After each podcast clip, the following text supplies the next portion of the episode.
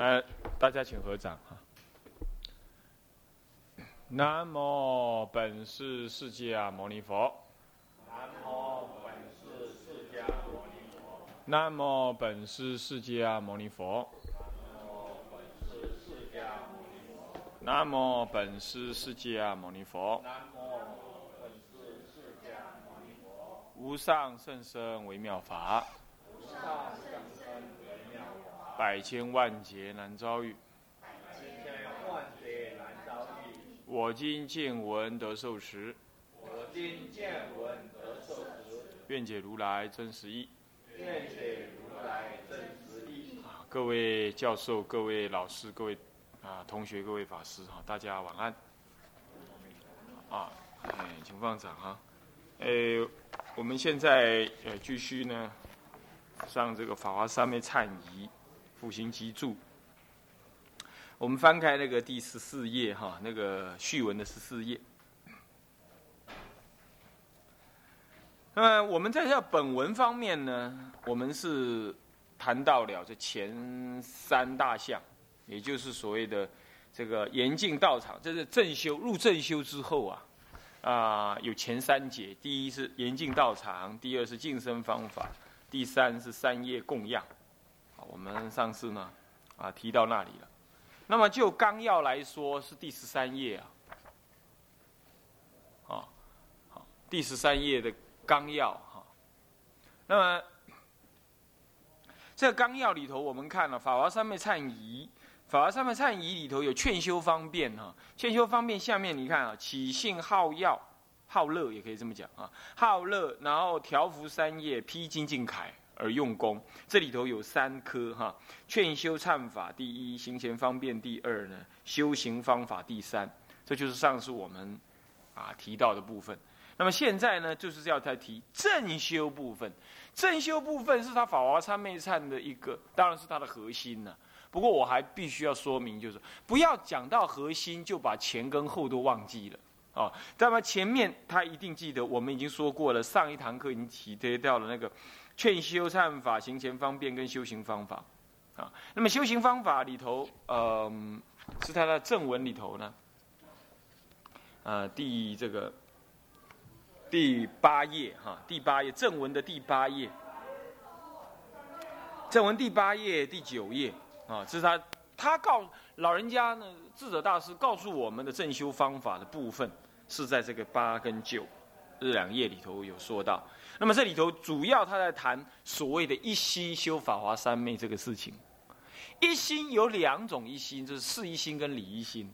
所谓事一心，就是说你在事项上你专心，这就是事一心专心听课，专心念佛，专心拜忏，啊，专心的拜佛，专心的奉请，专心的把仪轨做好，这就是事一心。就是在事项上你专心，这个一心就是一个心，就是你专心做这件事情，叫做一心。啊，那么所谓的理一心那就不同了。理一心是就在事项当中呢，你将事汇入到那个理观里头去，那么这就是理一心了。那么理一心，我们等一下讲到正修行的部分，我们会告诉大家说理一心到底在讲什么。好，法华三昧忏之所以可以说是三根普被，原因也在这里。那念佛才是三根普被，法华忏也三根普被嘛，肯定是三根普被。为什么？因为你就算不能思维佛法的道理啊，你也可以试一心，试一心，你专心的做，你照做，做对了就好了。这就好像说盖房子哈，工程师能够计算那个柱子啊，用钢筋多少啊，用水泥多少，但是呢，他并没有办法真正去去去盖那个房子。倒是那个盖房子的人，他可能小学没毕业，他就跟师傅学一学，好，然后他就知道怎么小锥泥，他看得懂那个图，呃，钢筋要放几根多粗的，他知道，他就去弄了。他们不懂力学，但是他确实能够把房子盖好。反倒是那个理论上懂力学，他不一定能够去盖房子，呃，就他不晓得怎么挖，那那个水泥也不一定把搅拌的好。所以说很多事情啊，你要成就事情啊，孙中山先生曾经讲过啊，他说知难行易啊，他说你要了解我的三民主义很不容易，可是要去搞革命很容易的，枪杆子拿起来就可以了。他的意思就是说，很多事情是你实践了之后，你慢慢会理解的。所以四一心就是有这种意涵在里头。理你可以不知道，暂时不理解没关系，你大概知道方向在那里。但是你事项上你把它做好了，这就是四一心的带领。OK，所以这两个意涵呢，在天台忏法里头都表现到了。那么因此，中国人呢一向在拜忏这件事情上面不遗余力啊。那么也长期以来有所谓的拜忏的法门，只是比较遗憾的就是说。拜忏都在事项上做，而乃至于形成了呃所谓度亡的这唯一的目的，他弄错了。其实拜忏本身呢，虽然专心拜，你可以不用理解那个道理，你将来还是会得得利益的。但是它终究是有道理的。那么长期以来，因为这个道理隐藏住了，所以拜忏法门讲到拜忏，总是被人家所轻视，被人家轻视。那么这个轻视是从世俗。的佛教徒，一直到比较有正见的出家人，他们都认为那感经忏那是一个没什么道理的东西，那不过是个宗教仪式。一直到嗯嗯嗯，所谓的学术界也当然也是这样。那就在刚刚啊，刚刚我要来之前，那台大历史系一个教授他打电话来跟我邀稿，说希望我写一篇这个法华三昧忏的论文。那他说。在世界上呢，搞这个天台中哲学思想的，有好几百篇论文在那里。但是呢，《法华三昧》说到忏法的没半篇。他说这个，啊，他曾经听过这个上次那个禅学会议的时候，我发表一篇，关有谈到《法华三昧忏》，他觉得那个东西事实上是很重要的。那我说对啊，我在网上查了一下，也从来没有这个《法华三昧忏》的那个论文。当然也是对的。为什么？因为那法华三昧忏是直接实修的东西。第二，它牵涉到一些好像看起来叫做宗教仪式的东西。那么学术一向最最怕碰这个东西，他觉得那个是很宗教化的。所以学术他常常是抽离了那个宗教的信仰，他要搞那些思想的东西。他忘记了说，其实，在天台里头啊，理论一定跟实践相搭配的。没有所谓的宗教仪式这种概念。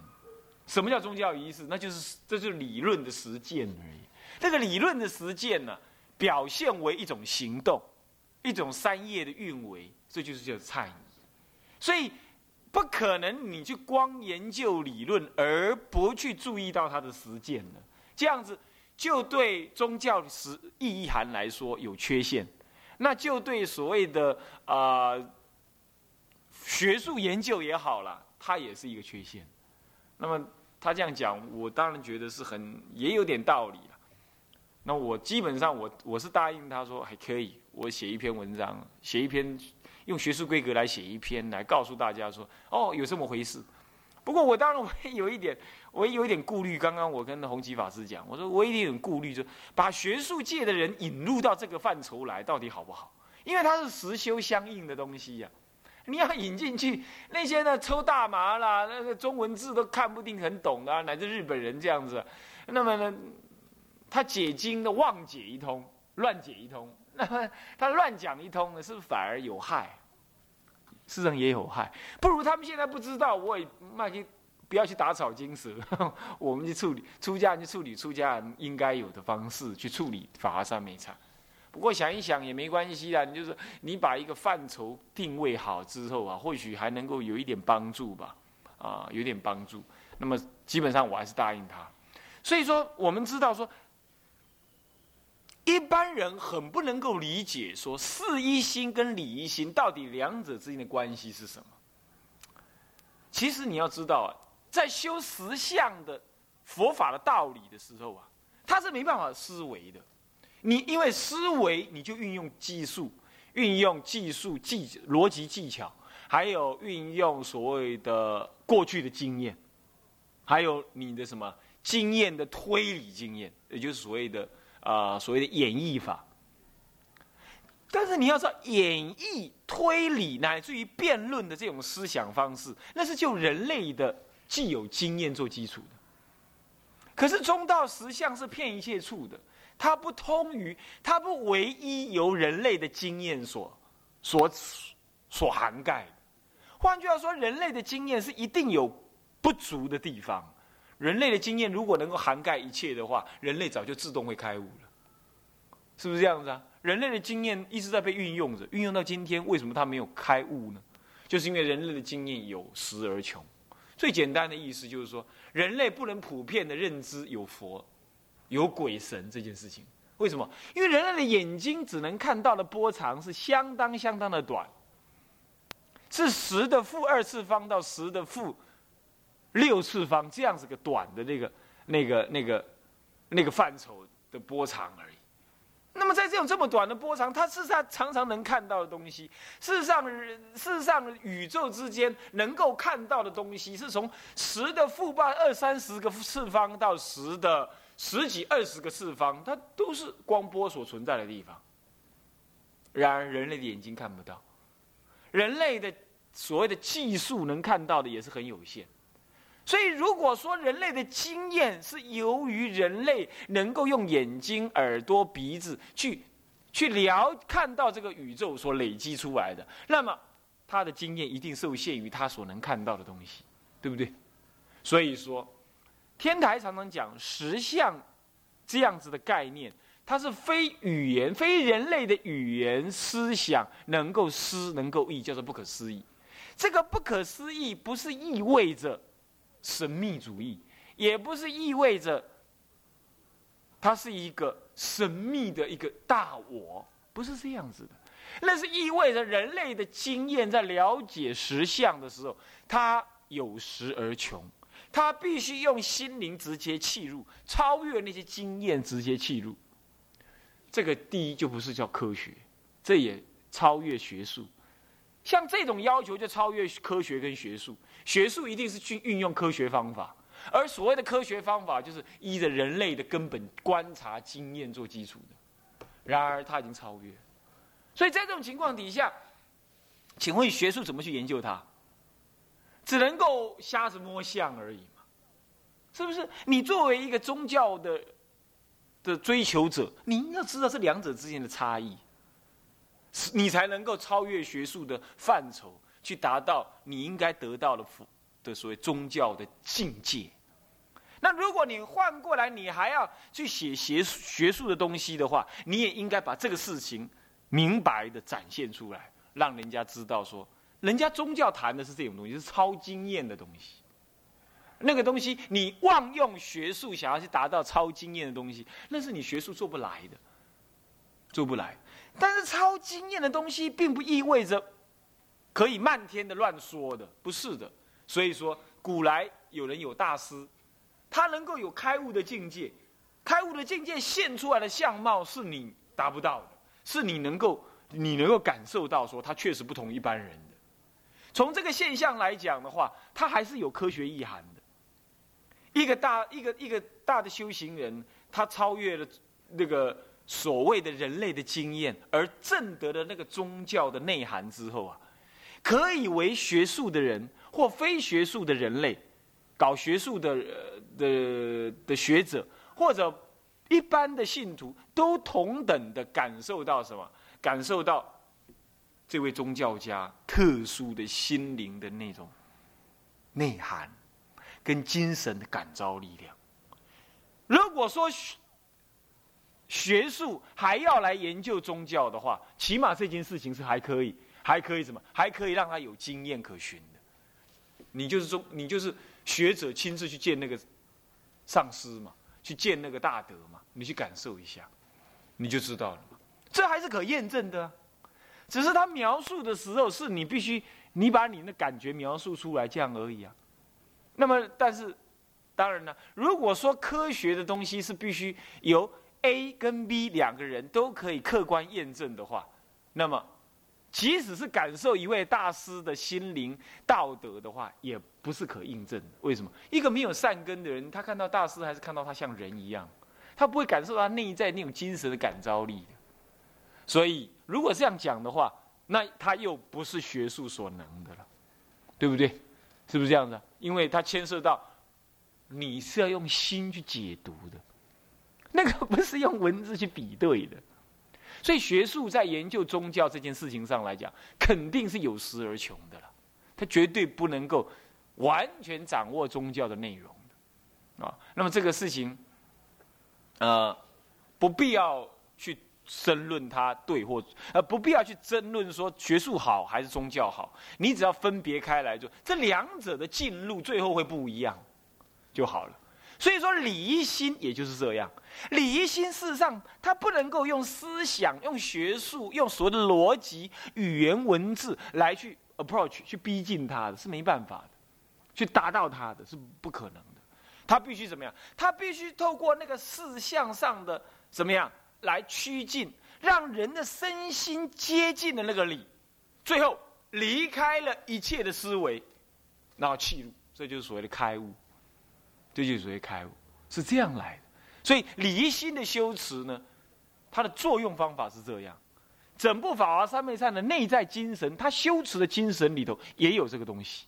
所以你不可能企图从《法华三昧忏》的语言当中去思维出所谓的中道实相，你不要这样企图。你应该企图说，在《法华三昧忏》要求你做到的部分，你去好好的把它做到。该你叫你忏悔，你就升起忏悔心；叫你随文入观，你就去入观。入观也不是做思维而已，你就关关关到某个地方，你就关不下去的。关不下去不是你不对，也不是你不能，是本来就不应该再关下去。因为再关下去就是不知强知的。因为关就是运用思维，就是运用逻辑语句，叫做关。但是。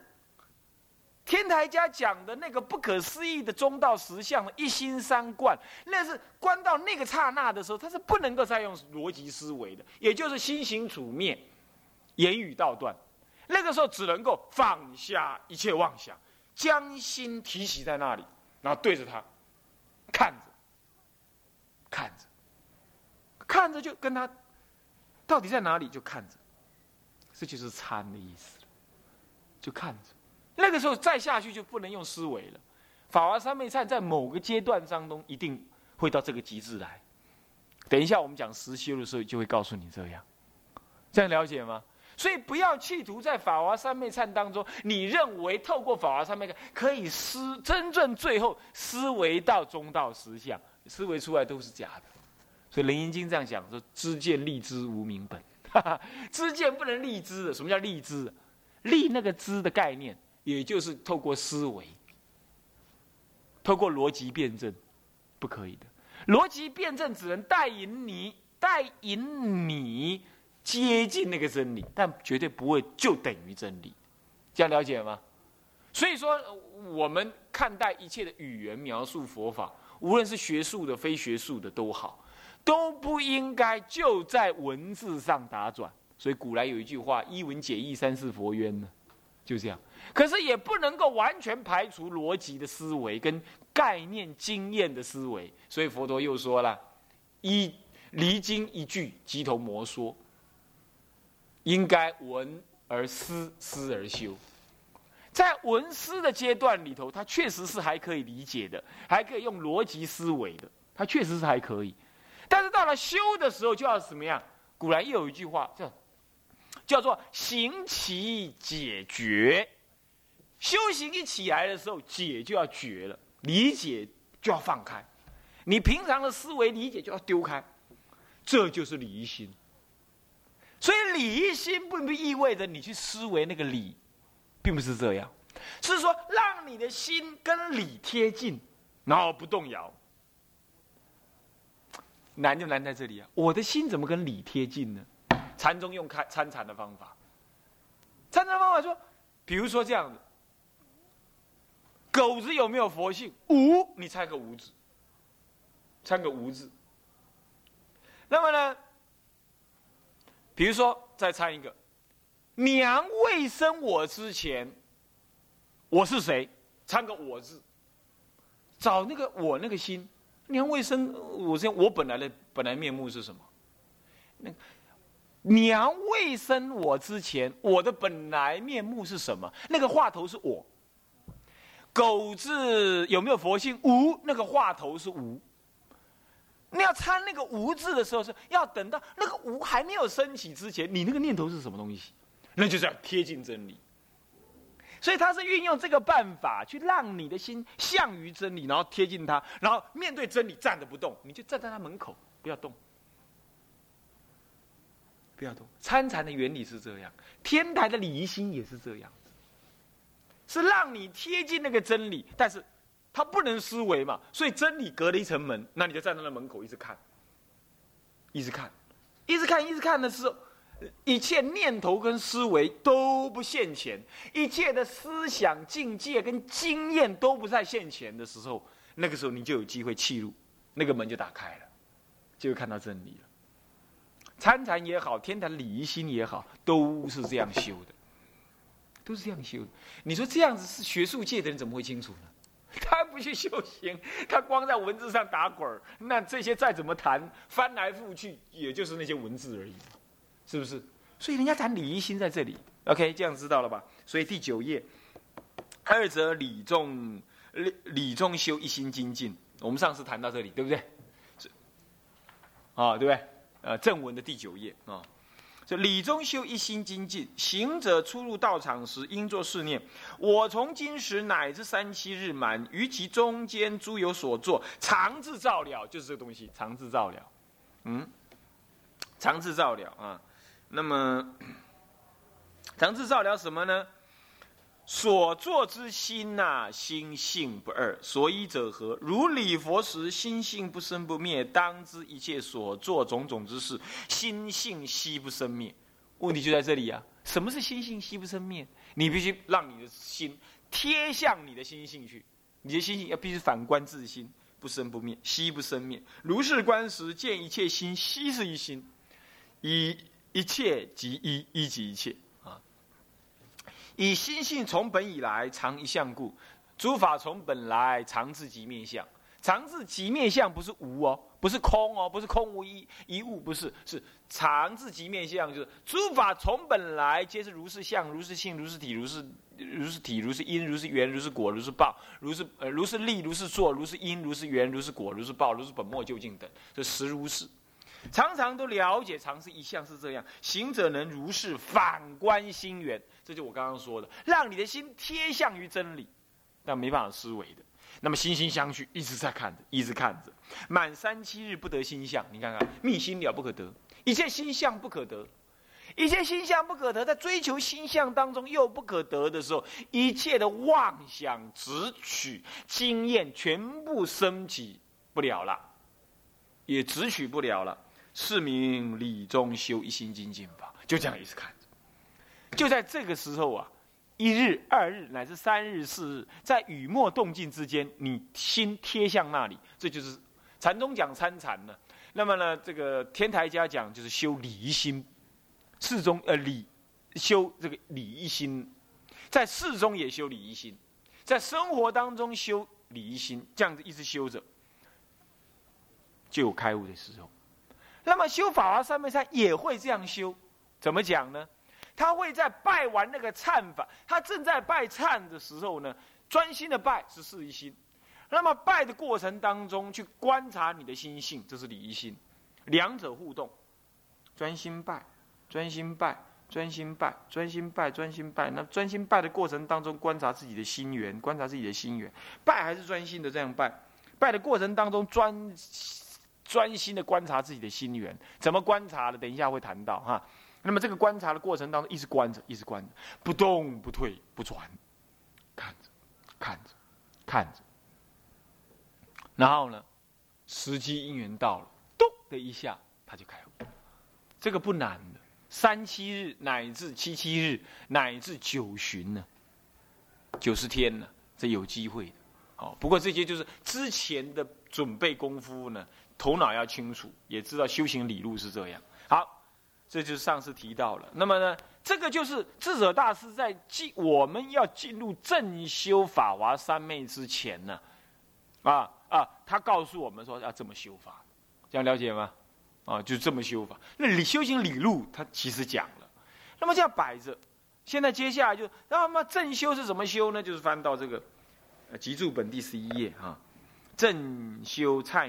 第四的部分，那么呢？他说：“行者出入道场，当具足十法，一者严禁道场，二者净身，三者三业供养，四者奉请三宝，五者赞叹三宝，六者礼佛，七者忏悔，八者行道玄绕，九者诵经诵法华经，十者思维一时将尽。这就正修当中有十项刑法，十项刑法当中，啊，这个翻回这个嗯十三页，也就是所谓的几呃那个序文十三页。十项刑法当中，就正修行里头，你看哈，正修里头的四忏，四忏里头有一修前方便，有没有看到？修前方便的第一叫做什么？啊，严禁道场。对了，是不是跟他这里第正文第十一页所说的一样了？对不对？那第二是什么？净身方法，对不对？净身，就第二有没有净身？那么呢，再来第三是三业供养，第四奉请三宝，第五赞叹三宝，第六呢礼敬三宝，刚好它完全是他第十一页所说的这些内容，对不对？那接着呢，往上看修行无悔有没有看到？修行我也就是他第十一页的第七，忏悔看到没有？忏悔就是忏五种悔法，就是修行无悔，对不对？这样清楚吧？那么接下来呢，礼礼忏。往下就是礼哦，不，还没有修行无悔。接下来是什么？行道诵经，有没有看到？行道诵经就是它的第八，有没有看到？第十一页讲的第八，行道诵经就是行道玄绕，有没有看到？第十一页正文第十一页讲的第八，行道玄绕。这个到第八之前都是什么忏？什么忏？是忏。对了，就是四忏。好了，到第九呢，诵法华经，对不对？然后呢？其实这个还是四忏，到这里还是四忏，有没有看到？行道诵经里头包括了行道玄绕跟诵法华经，对不对？好，那么到了第十礼忏里头有个正观什么？礼忏里头看第十三页，礼忏里头有个正观一时相境，还有历境一心正念，有没有看到？有这两大项，对不对？那么所谓的正观一时相境，就是下面写的第十什么？第十是什么？思维一一时相境，对不对？也就第十三页所说的什么？什么？正观一时相境，下面是什么？第十正修三昧嘛，对不对？就是这样。所以他所谓的正行十法，就是这个表格当中的什么正修行里头的这个这个这个树枝图里头的的东西。是完全一致的哈，要清楚。他在说的就是说这个东西，啊，在说就说这个东西。我只是把它做表格化而已，把它区隔开来，哪里是哪里。所以说，老人家他只一路就把它讲成十项，其实这十项是有它的个别意涵的。比如说前三项是什么？我们再看十三页，前三项是指是指修前方便，对不对？所谓的严禁道场、健身方法跟三业供养。那么呢，第三四五六是他的供养跟礼敬那部分，对不对？是不是？那么再来第第七项，其实就是他的正修修行无悔的部分，对不对？那么第八跟第九呢，就是行道诵经部分，是不是这样子啊？然后一直到第十，就是进入礼忏了，哎，就进入礼忏。我是把它区隔开来而已，这样让你更知道它的结构。整部忏法就是十大刑法，那么你再去看呢？天台系统的任何忏法都是这十大刑法的变化而已，多一些，多一些，少一些，这样而已，啊，多一些，少一些，这样而已。那么呢，这个呢，呃，都可以做比较的，都可以做比对的啊，它是它的母体嘛。那么这个。试忏的部分呢，就是有这些内容了啊。好，那么现在我们就进入的第一大项，就是修前方便有三项啊。修前方便有三项，我们看序文。